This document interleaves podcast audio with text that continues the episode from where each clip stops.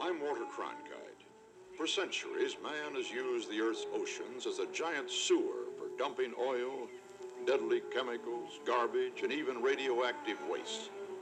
But now we know that marine animals like the humpback whale are threatened by pollution in the waters where they feed and raise their young and sing their mournful underwater song. When we foul our oceans, we disturb a delicate web of life on which every creature depends, from the tiniest fish to the greatest whale. Polluted oceans also threaten us. We all share the gifts of a living sea, food, water, half the world's oxygen supply, and immeasurable beauty. Help protect this priceless resource. Write National Wildlife Federation, Washington, D.C. 20036. That's National Wildlife Federation, Washington, D.C. 20036. We care about oceans. Ese fue un anuncio que salió al aire en Estados Unidos en septiembre de 1982. O sea, hace como 39 años. Viene de ese mismo vinilo que compré en una tienda de segunda y corresponde con lo que entonces fue una novedosa transmisión simultánea en la radio. Y ahora está aquí, guardado para nosotros exclusivamente, durante el 22 de septiembre del año 2021. Día en que estoy grabando esto, por supuesto. Y cabe destacar que hoy es el cumpleaños de dos personas que son muy importantes para mí, aunque no vea casi nunca a ninguna de ellas de frente. Uno, una de esas personas es un amigo de la infancia, apodado El Benja. Este, Benjamín, muy buen amigo durante la primaria, pero nuestra amistad, pues, decayó. Sí, se fue. No se fue la mierda, pero sí decayó. Nos distanciamos. A veces nos vemos. En fin, yo creo que nos separamos eh, cuando yo comencé a tomar mucho alcohol. Me ponía muy, muy borracho en la secundaria y él él siempre me ha parecido un tipo tranquilo, que sabe lo que quiere, entonces yo creo que eso fue una sana distancia de mi ser demoníaco de aquel entonces. Todo eso es una suposición, ¿no? La razón por la cual se separó o nos distanciamos puede ser otra, muy diferente.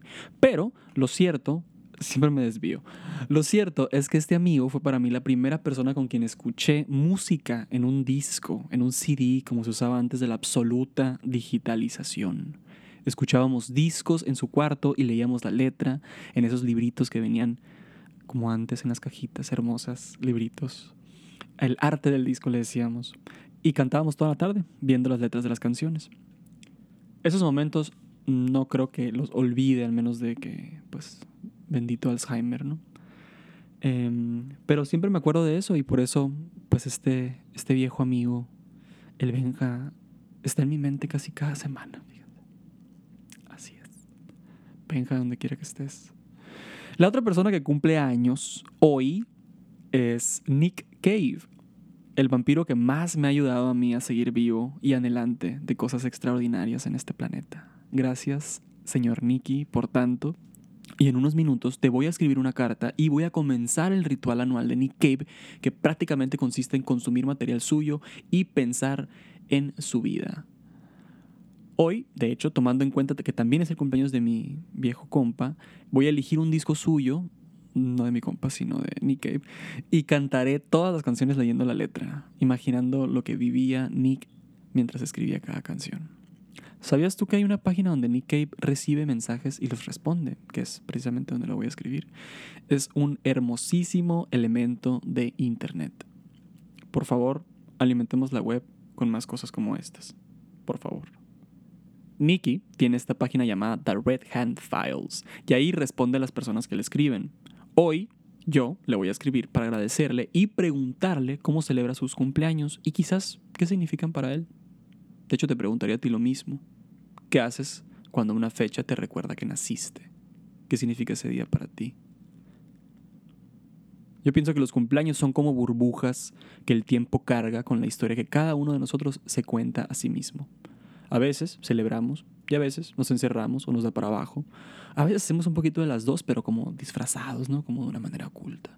Y todo esto ocurre, al menos a mí me ocurre, en mi cumpleaños. Me divierto y agradezco mi vida, pero también me exijo mucho para lo que quiero que venga. Por eso la mayoría de las veces también necesito de algo intenso que me motive para seguir con la mejor vibra para despertar. Lo difícil de cada cumpleaños es hacer esa evaluación de en dónde estamos, de dónde venimos y hacia dónde vamos, qué queremos para los días siguientes, los años que vienen. Y a veces podemos ser muy severos con nosotros mismos. Y yo creo que hay que cuidarnos mejor. Hay que decirle no a la autoexplotación, hay que apiadarnos de nosotros mismos y hay que darnos siempre un poco más de amor. Como dice mi detective favorito de toda la televisión, el detective Dale Cooper, que pasó por Twin Peaks, la clave es darnos, y esta es la clave para mantenernos sanos, joviales, alegres, con buena vibra, positivos y listos para recibir los mensajes que nos da la fuente cada día. La clave, dice el detective, es darnos un regalo a nosotros mismos cada día. Es cierto, a veces no andamos tan bondadosos con nosotros mismos y es difícil, sobre todo cuando pensamos o nos preguntamos, pues, ¿en qué andamos? ¿Qué somos? ¿Qué queremos? ¿no? ¿Qué idea tengo de mí mismo ahora? Es parecido a lo que pensaba hace un año. Será igual más adelante. Mm. A mí lo que me gusta de grabar ese tipo de cosas es que se genera una biblioteca y puedo tener un registro de los cambios. Y en general, creo que todos hacemos eso con nuestras redes sociales. Creamos un acceso directo a lo que éramos y pensábamos en otro tiempo. Y tomando esta idea, y para continuar con el experimento de este día, hoy tendremos una invitada. De hecho, te voy a compartir un fragmento de una breve entrevista que hice con ella hace casi un año. A mí me gusta la idea de reproducir parte de lo que pasó por la cabeza de alguien en el pasado. La dinámica en aquel entonces consistía en responder dos preguntas, y no te voy a decir ahora mismo cuáles fueron esas dos preguntas. Eso es un secreto. Los invitados solamente pueden saberlo. ¿Por qué es esto? Porque es importante no anticiparnos a nuestras respuestas, no planearlas demasiado. Es importante fluir en la dinámica de un diálogo, de esa manera nos sumergimos en el presente. Y ahora, pues vamos a sumergirnos.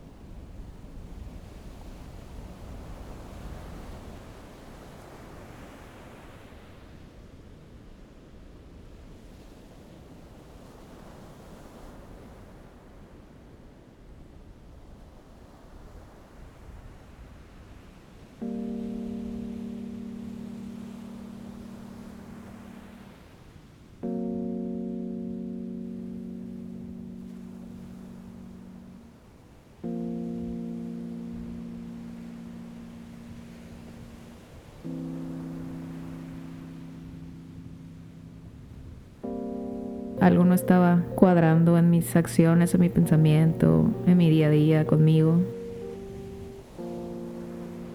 Hacía las cosas pero sin un rumbo, ¿no? Como hacerlas por hacer, como en piloto automático. Pasaban los días y nunca había como algo más. Muchas veces deseé tener paz y tranquilidad en mi vida y no la tenía. Como que eso era lo que más me, me hacía ruido, ¿no? De sentirme así como que algo estaba mal, como que no, no estaba en el punto de equilibrio. Tuve muchos años infeliz, como que en este estado gris así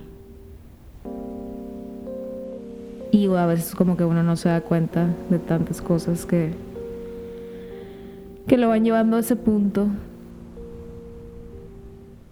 Y veía alrededor así como que todo estaba en caos, todo el mundo le estaba pasando mal. Al final del día pasaron tres años hasta que tuvo que pasar algo para que todo se detonara.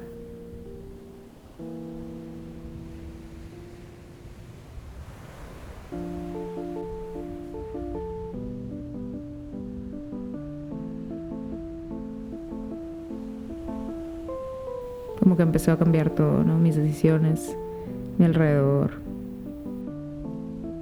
Siempre deseaba como esa paz y esa tranquilidad, como que quería estar tranquila conmigo, principalmente.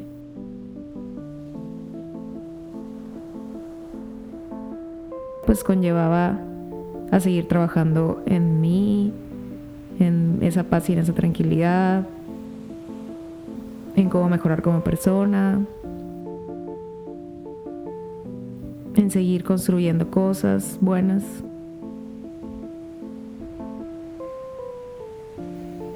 Nunca perder como esa capacidad de asombro. Hacer todo lo que me gusta. Disfrutarlo.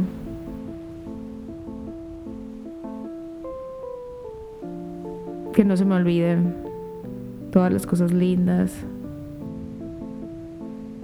Recordar como lo bonito de la vida aprender a solucionar las cosas de la mejor manera, desde el amor, desde la felicidad.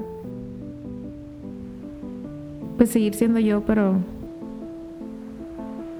en una nueva modalidad más brillante, no sé. Y creo que ser feliz, eso sería mi principal deseo. Seguir siendo feliz. La minifer pero grande.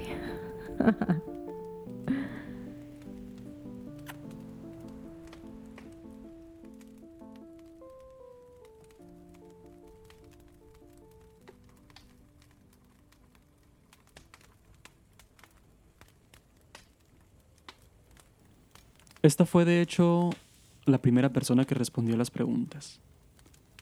Y lo que dijo me hace ahora pensar en las flores y en el hecho de que los seres humanos también vivimos entre el poder de los ciclos. A veces abrimos nuestros pétalos para recibir luz y otras veces nos cerramos en momentos de frío o de oscuridad, pero pronto volvemos.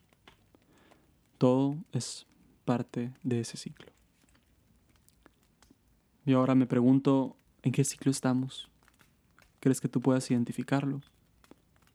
Sea lo que sea, sea el ciclo en el que estés, no olvides esto. Una buena forma de saber quién eres en el presente es a través del diálogo. Conversar, preguntar y responder es una de las formas más eficientes para saber cómo estamos y en qué pensamos. Pero, aún así, todos nos damos cuenta de que, en general, nuestros pensamientos, cómo somos, lo que nos pasa, es escurridizo. A mí me pasa que lo que dije ayer deja de tener el mismo sentido ahora. El movimiento es continuo. Y para mí lo mejor es respetar cada desplazamiento. Por supuesto, esto a veces es difícil. Sobre todo cuando nuestras decisiones causan miedo y nos detienen.